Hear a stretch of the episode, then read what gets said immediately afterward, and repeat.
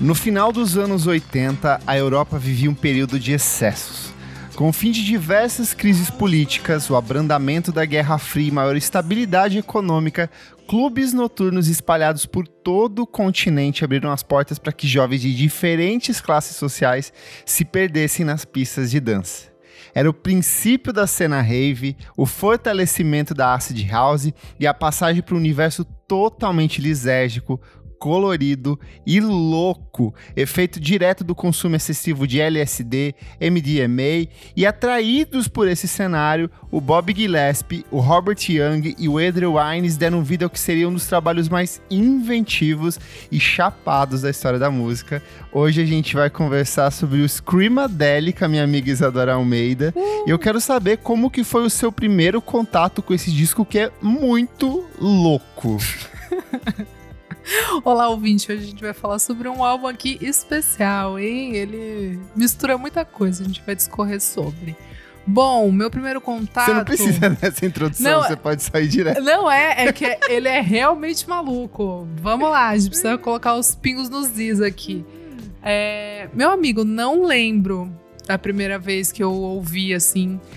Eu, eu lembro de ouvir os singles, né? Tipo, músicas principais, vamos colocar assim, tipo Moving On Up, é, Come Together, Loaded, mas eu não. Eu acho que a primeira vez que eu ouvi inteiro foi quando teve o show especial do Screamadelica que teve no Pop Load, mas eu acabei não indo. Ai, mas sim, eu acabei não Foi indo. em 2011, acho né? Acho que foi, é.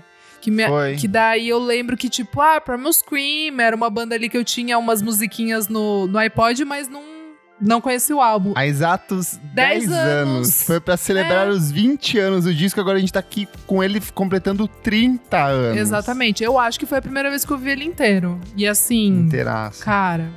Uou! Uou! O bagulho é sério.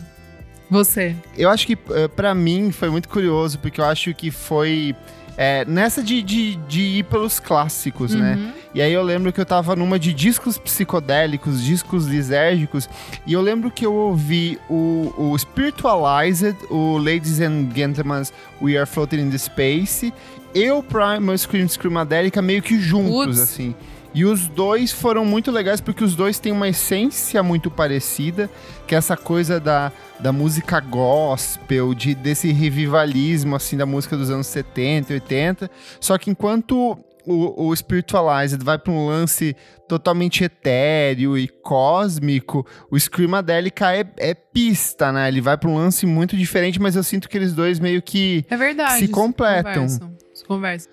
E eu adorei, assim, é, de cara. Eu acho que tudo que tinha de, de 1991, 92, 93, assim, na cena britânica, meio que eu caí de cabeça, assim, gostei, gostei bastante. É, mesmo antes ali com Stone Roses também, Sim. então. Eu acho que fui muito arrastado, mas o, o, o, eu acho que de todos esses discos dessa época, o Screamadelica para mim talvez seja o que mais permanece no meu, no meu Spotify, assim, nunca, nunca tiro ele ali. Eu sempre deixo porque ele tem essas músicas que são mega extensas, mega viajadoras, então é bom para quando você vai pro aeroporto, sabe, que você tem que ir de um canto ao outro da esteira, você deixa ele rolando e vai vai que é uma tranquilidade assim. É muito bom, é que você tá falando, né, meio que dessa época assim do Manchester, né, que é esse movimento do rock alternativo Sim. que vai encontrar ritmos de pista, né? É, eu acho que é o, talvez o que envelheceu mais é, referencial para os outros, assim, sabe? É, Sim. Eu acho que ele, acho que, acho que é isso, assim, a herança dele, o legado dele, né, faz mais sentido como um álbum completo. Tem o do Happy Mondays, que é um ano antes, Sim. assim, que também é na mesma Stone pegada Roses e até mais também. dançante. Mas, é, o Stone Rose, que é de 89 é. ali, mas eu acho que esse para mim é o que mais continua ecoando, sim, assim. Sim. E é engraçado que é, a, o Bob Gillespie, a galera, eles frequentavam essas festas rave, eles ficavam muito maravilhados porque eles eram é, consumidores loucos de drogas como toda essa galera na época, só que eles se sentiam meio deslocados, eles não sabiam como interagir com isso que estava acontecendo, tanto que os dois primeiros discos que você pega do Primal Screen são muito diferentes. Sim. É o disco de, de rock, rock, é essencialmente o rock, um rock com uma pegada anos 70 em alguns momentos, mas não tinha. E totalmente sem identidade, até não tem nenhum traço de, de diferente. E aí foi quando o Alan McGee, que é o fundador da Creation Records, que é o gênio que depois viria trabalhar com My Blood, tava trabalhando com My Bloody Valentine, viria trabalhar com Oasis, trabalhou com The Jesus and Mary Chain e toda essa galera louca da, da, da cena inglesa. Ele apresentou pra Miss Scream pro Andrew Weatherhall, que era um puta DJ da, dessa época, comandava um monte de festas. E aí, assim, ele, o, o Primal Scream chegou para ele com uma cópia do I'm Losing More Than I Will Ever Have, que era uma das principais músicas do segundo álbum de estúdio deles. E ele falou assim: pega aí, faz aí o que você quiser com essa música. E aí ele falou, beleza. Aí ele fez uma, uma, um loop de bateria, Aí ele pegou assim aquele filme Os Anjos Selvagens de 1966, pegou um, recortou uns trechos para colocar aqui na abertura, deu um tratamentinho ali na voz, colocou uma basezinha mais de sintetizador e virou o que virou, Cara. que é para mim talvez uma das melhores músicas de todos os tempos, que é Loaded. Sim. E é Sim. incrível, não é? É incrível. E ela.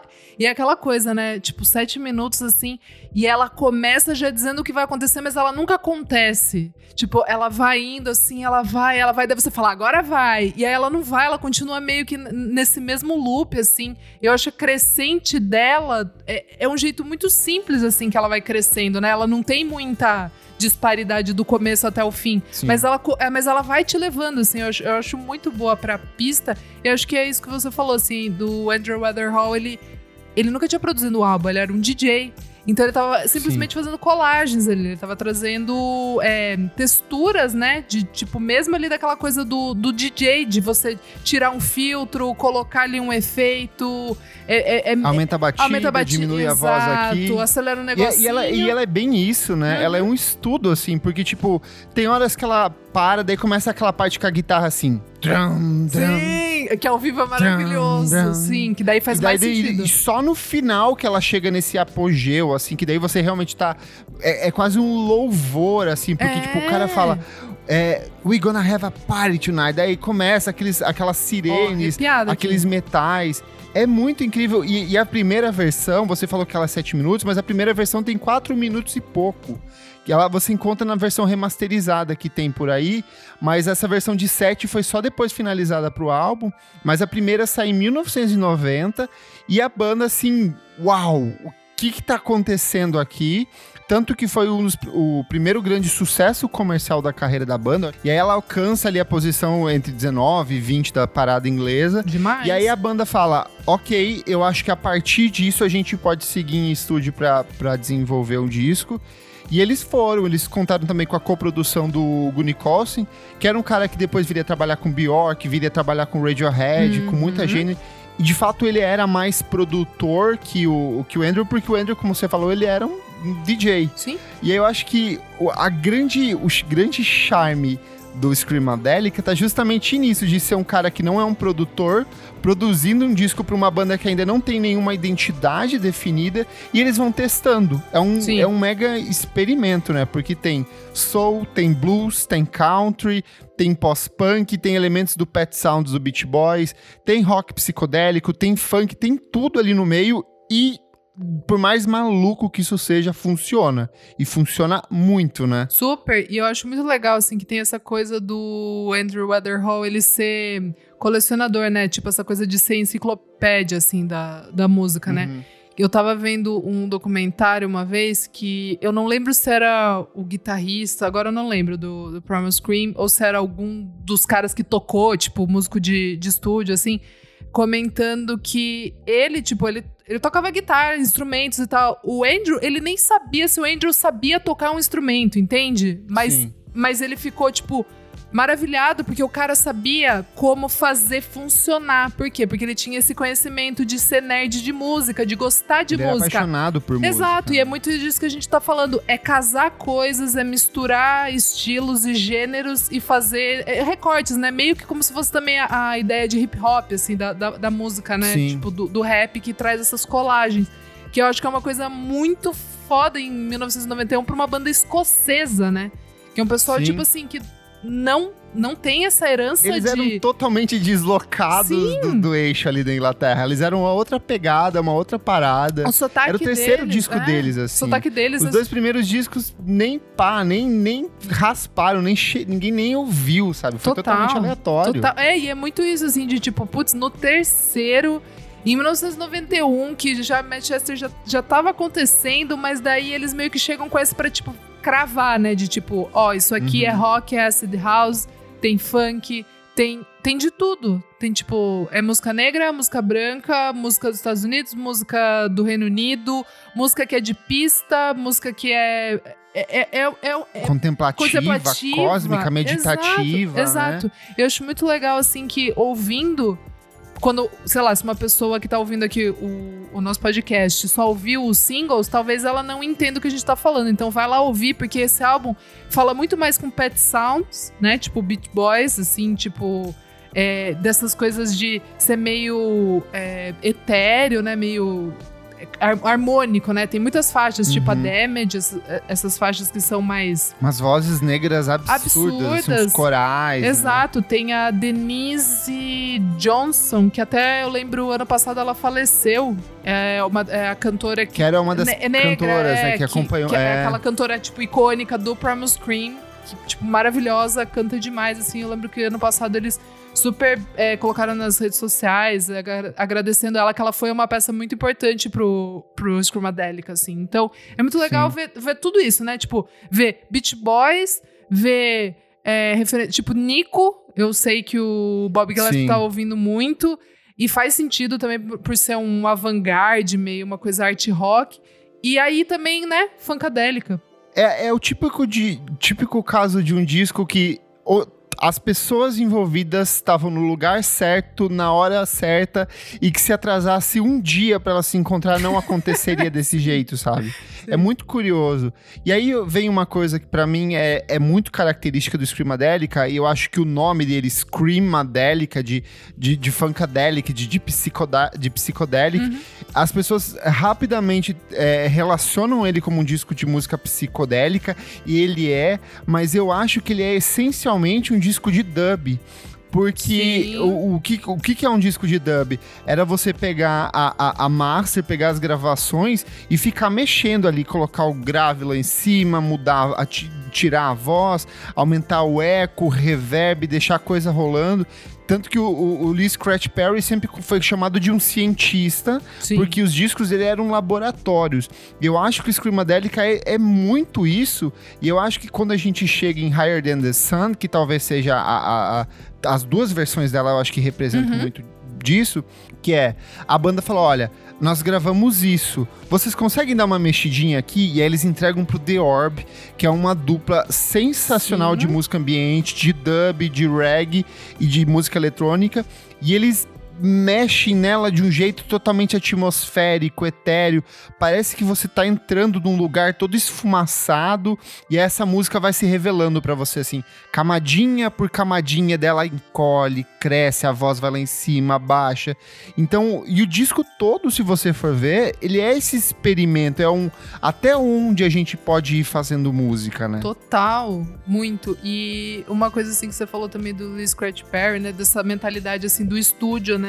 Essa coisa do estúdio ser o laboratório, cabe muito aí. E também dessa coisa do dub de tipo de desacelerar, porque esse álbum, ele é de pista, mas ele não é em nenhum é momento, batidão. em nenhum momento. Então tem muito Isso é muito louco. então tem muito essa ideia mesmo do dub que você tava falando, que o que que era, né? Tipo, o Lee Scratch Perry, ele pegou o equipamento dos gringos, dos americanos, e simplesmente falou, eu vou fazer menos. Eu vou, eu vou tirar a coisa, não vou colocar a vou, coisa. subtra vou Vou subtrair. subtrair. Eu vou, tipo, eu vou deixar o bagulho, ó, menos, ó, menos é mais. Então, esse álbum, tipo, do Screamadelic eu acho brilhante, porque quando você fala que é um álbum de pista, mas quando você vai ouvir, ele não é, tipo. Ele não é a, a pista que a gente tá. que a gente Sim. cria na nossa cabeça, né? Tipo, uma disco music, sei lá, uma shiny disco ball. Não é muito sobre isso. É mais sobre aquele momento realmente, tipo, que a, que a, os, né, lisérgico, tipo, que você tá mais pra baixo, né? É o disco das quatro da manhã, É assim, quando isso. já bateu tudo, tudo, Tudo, que você tomou. tudo. O que você tomou na fila da festa já tá quase passando. Até água você tá com gás. embriagado. Até água com gás Ah, ali. Tudo, todas as coisas da noite, elas estão passando e você entra naquele estágio que é quase um transe e aí entra esse disco.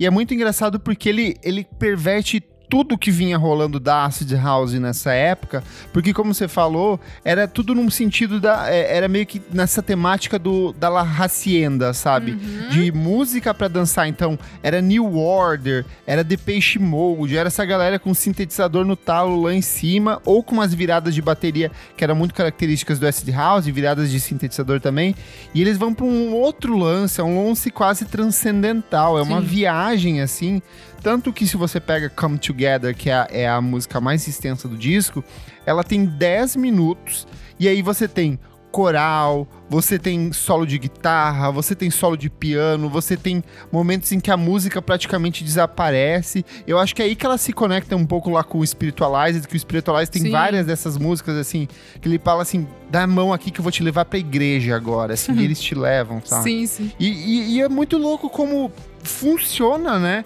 Tão, mesmo tão díspares as, as composições. Sim, o que eu tava pensando agora é que talvez o do. Se a gente quiser fazer um paralelo aqui rápido, talvez o do Spiritualize converse um pouco mais com a música americana, né? Tipo, com a americana mesmo, tipo o rock, o- Sim, o- a sim. música branca é, norte-americana.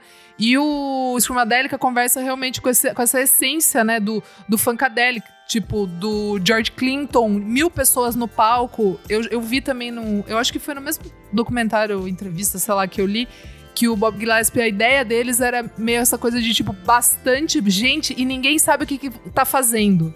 Essa era, essa era E a ideia. Você não sabe quem tá cantando. Quem tá cantando, É muito difícil. É, exato. você fala assim, "A- agora eu acho que é o Bob Gillespie. Isso. Não, não é o Bob Gillespie, é uma outra pessoa Exato, cantando. exato. E tudo bem você não saber quem tá cantando, até porque quando ah, ele entrega as músicas para os outros produtores, na segunda versão do Higher Than the Sun, que é a Dub Symphony in Two Parts, a voz tá totalmente distorcida, ela é quase um gutural assim no começo. Então você não, não precisa saber quem é o vocalista, é só Exato. você falar assim, se, joga, joga. nessa experiência louca aqui que a gente tá produzindo pra e, vocês. e é muito isso do que eu tava falando, de tipo, ser também essa ideia de- do gospel mesmo da igreja é, negra, de que o coral, ele não precisa necessariamente ter alguém ali, né, que é o, o líder. São vozes, Sim. realmente, é aquela. É aquele conjunto. Você tem highlights em alguns Sim, momentos, sim. mas ninguém assim é o, é o destaque, Sim, né? sim. E daí eu acho que é. E é isso que é interessante, assim, que, que me agrada até mais, assim, do. do desse- né, se a gente estivesse comparando com o do Spiritualize. Eu gosto muito porque Sim. realmente são encontros de músicas que nunca tinham sido casadas, né? E aí eu acho Uhum. legal também porque é convidando o público do rock de tipo de vez assim, tipo, gente, ó, acabou, vai todo mundo realmente pra pista mesmo. Não tem agora, tipo, beleza, o grunge aí, mas assim, todo mundo é bem-vindo pra, pra vir celebrar na, na pista, entendeu? Sim. E ao mesmo tempo que ele tem umas faixas que são bem esquizofrênicas, assim, e talvez é, pouco comerciais, porque uma música de 10 minutos Total. nunca vai ser uma música comercial, mas eles têm umas músicas que são mais diretas, tipo Moving On, logo na abertura do disco, é total Britpop, assim, Não, ela é essa pegada de... de- É, é total. É, é- é- é- ela talvez é a que mais difere, assim, né, do, do álbum. Ela é a, Sim. é a música mais cat, assim, tipo, de ter um refrão e você cantar realmente. É o tipo de aquela coisa assim, ah, precisamos ter pelo menos um single pra tocar Sim. na rádio e o resto a gente se vira na divulgação. É aquela música da gravadora, mas ela é uma música que funciona e vai muito bem, né? Uhum. E aí o mais legal é que para além desse universo próprio que eles criam, o legal de você ouvir o Screamadelica é você tentar esmiuçando e tentar pin, é, pensar cada um dos samples e dos fragmentos e referências que ele tem dentro dele.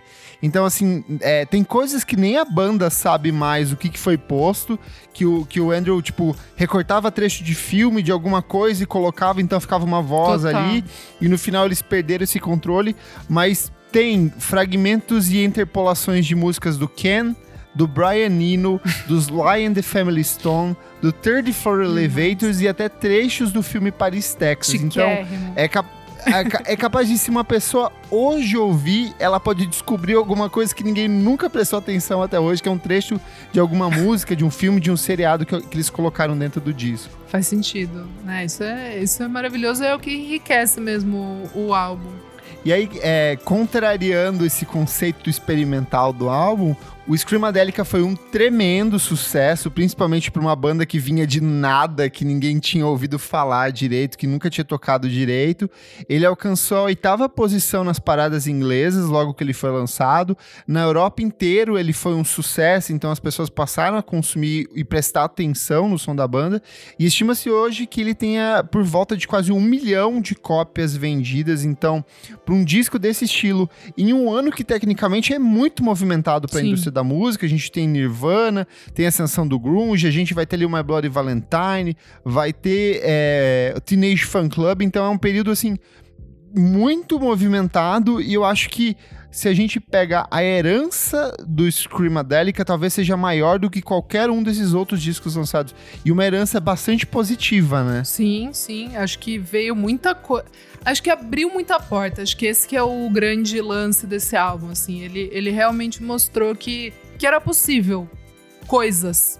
Tipo, e ele não chega dizendo o que, né? Ele só apresenta, ó, tipo, experimentações, é, tudo aqui faz sentido. Do jeito que a gente colocou, faz sentido. E, é, e, e, essa figura do DJ, né? Que eu acho que é muito importante, assim. Sim. Começo dos 90, tipo assim, moçada, DJ é, também é produtor, sabe? De tipo, não precisa ser um, uma pessoa que tá ali dentro do estúdio e tal. É, é isso, se a pessoa tem o apelo e tem o, o, sentimento ali de, de, tipo, ah, acho que isso fica legal com isso. Tipo, funciona. Funciona. Sim. Eu, é, e aí, assim, puxa o Andrew Weatherall, ele vira meio que um símbolo, ele começa a assinar uma Super. porrada de remixes, mas vai puxando um monte de outra gente foda da época, assim. Então, vai puxando Paul Oakenfold, vai Total. pra uma galera que vai depois mais pro Django. Total. É, a, a galera que depois vai formar uma Civetec, galera que vai trabalhar com o remix da Bjork, ou com a produção dos discos da Bjork, então vai encaminhando muita gente. E teve muita, muitos outros artistas, por exemplo, Fatboy Slim, o The Chemical Brothers, todos Super. eles tiraram um pouco de. Principalmente o Chemical Brothers, que é, chupinhou muita coisa do, do do Primal Scream e trouxe para dentro do trabalho deles. Radiohead já falou várias vezes em entrevista que o Screamadelica e o Primal Scream de maneira geral é muito importante. Então, e eu acho que até hoje, se a gente pegar Tame Impala no último disco, tem vários momentos que eles vão pra esse lado do Screamadélica, de, de mesclar elemento de música eletrônica super, e psicodélica, né? super. Né? Não, é que esse movimento, assim, é, é, o Reino Unido, no começo dos 90... Cara, Prodigy é, é, é, é, muita coisa, assim. É a cultura de rave, de existir Sim. rave, festival, Creamfields, todos os festivais em volta, de música eletrônica, tudo começa a fervilhar nesse momento. E é muito isso de Antes o festival de rock não tinha eletrônico. Era rock, beleza. Depois dessa da Manchester, Screamadelic, toda essa galerinha que vem junto, começa a se formar essa cultura, né? Que é a cultura de, de, de festival, de, de, de, você ir curtir no matter what. Não tem problema Sim. se é uma banda de rock ou se é um DJ lá que vai estar tá tocando.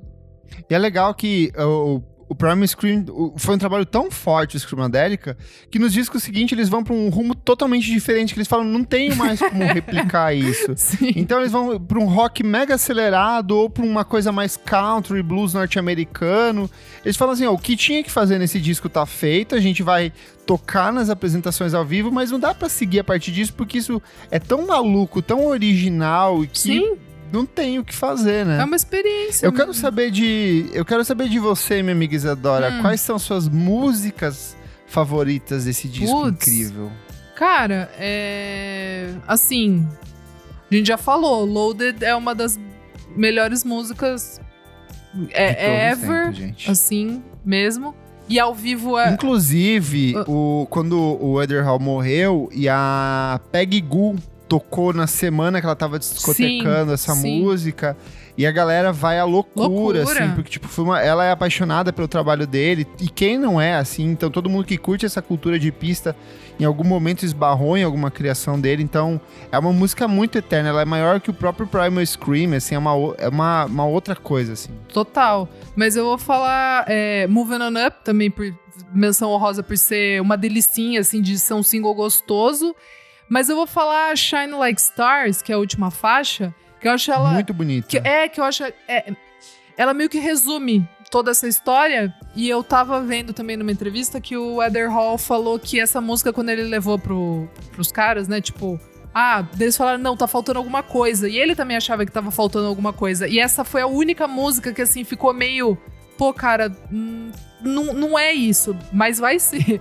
Aí ele acabou indo tocar na Itália, em Rimini.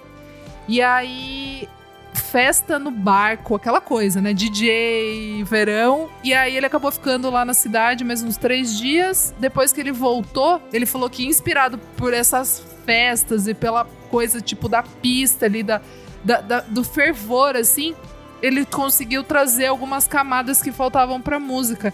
E mesmo assim, a música não é aquilo que a gente falou, ela não é uma super celebratória. É, não é um batidão. Mas dá pra você entender o- essa coisa do, do, do ácido, né? Do, da- do lisérgico, da, da droga, assim, que, que realmente. Cara, eu acho bonita essa música. E você?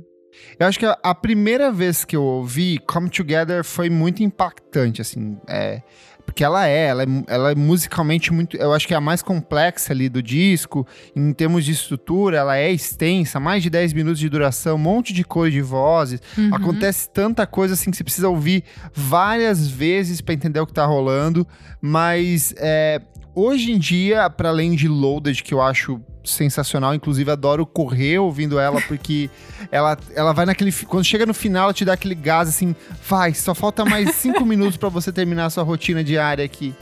E ela puxa muito, ela é perfeita. Mas eu acho que Higher Than the Sun, na primeira versão, na versão Sim. do The Orb, é muito É boa. muito É, de uma psicodelia, assim. Ela é toda ondulada, daí a voz passa por umas remodulações assim também. Então parece que você tá flutuando junto com a melodia da faixa, e é uma coisa que o próprio The Orb vai fazer nos trabalhos deles Sim. a partir dali nos anos 90. Então é, é- Parece que é um preview do som deles. E é muito, muito gostosa mesmo. Perfeito. Eu acho que só pra, pra terminar, vale falar um pouco sobre a capa. Eu acho que ela Super. sintetiza muito da loucura. e, obviamente, ela é extremamente psicodélica. Ela sintetiza toda essa psicodelia do disco. Ela é uma criação do Paul Canel, que era um artista plástico contratado pela Creation Records. Então ele produzia muitas coisas pra ele. E aí um dia ele tomou um LSD e percebeu uma mancha de infiltração num canto da parede, assim.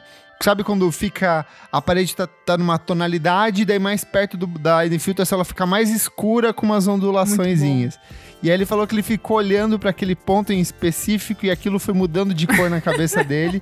E pronto, ele fez essa capa do disco que é super icônica também. E que remete, obviamente, a um. um um picote de LSD também, tipo, já, já viu algumas variações que eles fazem, eles prensam agora o LSD com essa capinha da- do, do Primal Scream, acho, acho divertidíssimo. Muito bom. Vamos pras notas e pra defesinha final, Isa? Ai, Jesus, vamos lá. Caramba, cara. Eu nunca fico. Como é que eu falo? É, Posso ir eu, então? Vai então, você tá mais certo disso, vai. Gente, esse disco é um 10. Não tem. assim, é, é muito maluco porque ele é totalmente irregular. Nenhuma faixa se conecta uma nas Sim. outras. Cada música começa e termina de um jeito totalmente diferente, mas funciona de um jeito tão bonito, tão mágico e tão louco que é inexplicável, assim. Tem, eu, eu amo música psicodélica em seus múltiplos segmentos, só que esse aqui vai pra todas as direções possíveis. Parece, tipo, um resumo de tudo que foi feito dos anos 60 até os 90 Sim. e ele aponta um monte de direções do Sim. que vai vir no futuro também ao mesmo tempo. Sim. Então ele é meio que um- uma dessas obras assim que estão flutuando no tempo, só precisa que alguém junte as peças corretamente para que ela ganhe em vida, sabe? Total. Então, é, é perfeito. Eu lembro que da primeira vez que eu ouvi foi impactante, mas hoje, 30 anos depois que esse disco foi lançado, ver que ele continua tão importante, influenciando tantas outras bandas e me influenciando e me, me estimulando de- criativamente de outras formas, pra mim é um 10, ele é um trabalho perfeito, assim, sou apaixonado por esse disco. Sim, é, eu ia dar um 9.9, mas eu vou dar 10, tá certo. Tá certo, porque é isso, assim, 30 anos depois. Porque, sei lá, na minha cabeça é 2001, mas não é 2001, cara. Não é. Faz muito mais tempo. 90. É 91, cara. É, mo... E assim, é pra época. em 2001 ele já era importante. Exato. Em 2011 ele já era É muito, muito- e importante. agora continua. Em 2021 ele é ainda mais Ainda importante. mais, não é? E, e ele faz a junção de, de tudo que eu gosto da música, tipo, de tudo que a gente falou aqui, da música negra ali, do, do acid house, é, tipo, s- Estados Unidos, Reino Unido, tudo, tudo que depois a música pop quis é, emular e, e sei lá, cara, é muito bom, realmente é muito bom, é 10. O Clássicos VFSM é um projeto paralelo do podcast Vamos Falar Sobre Música.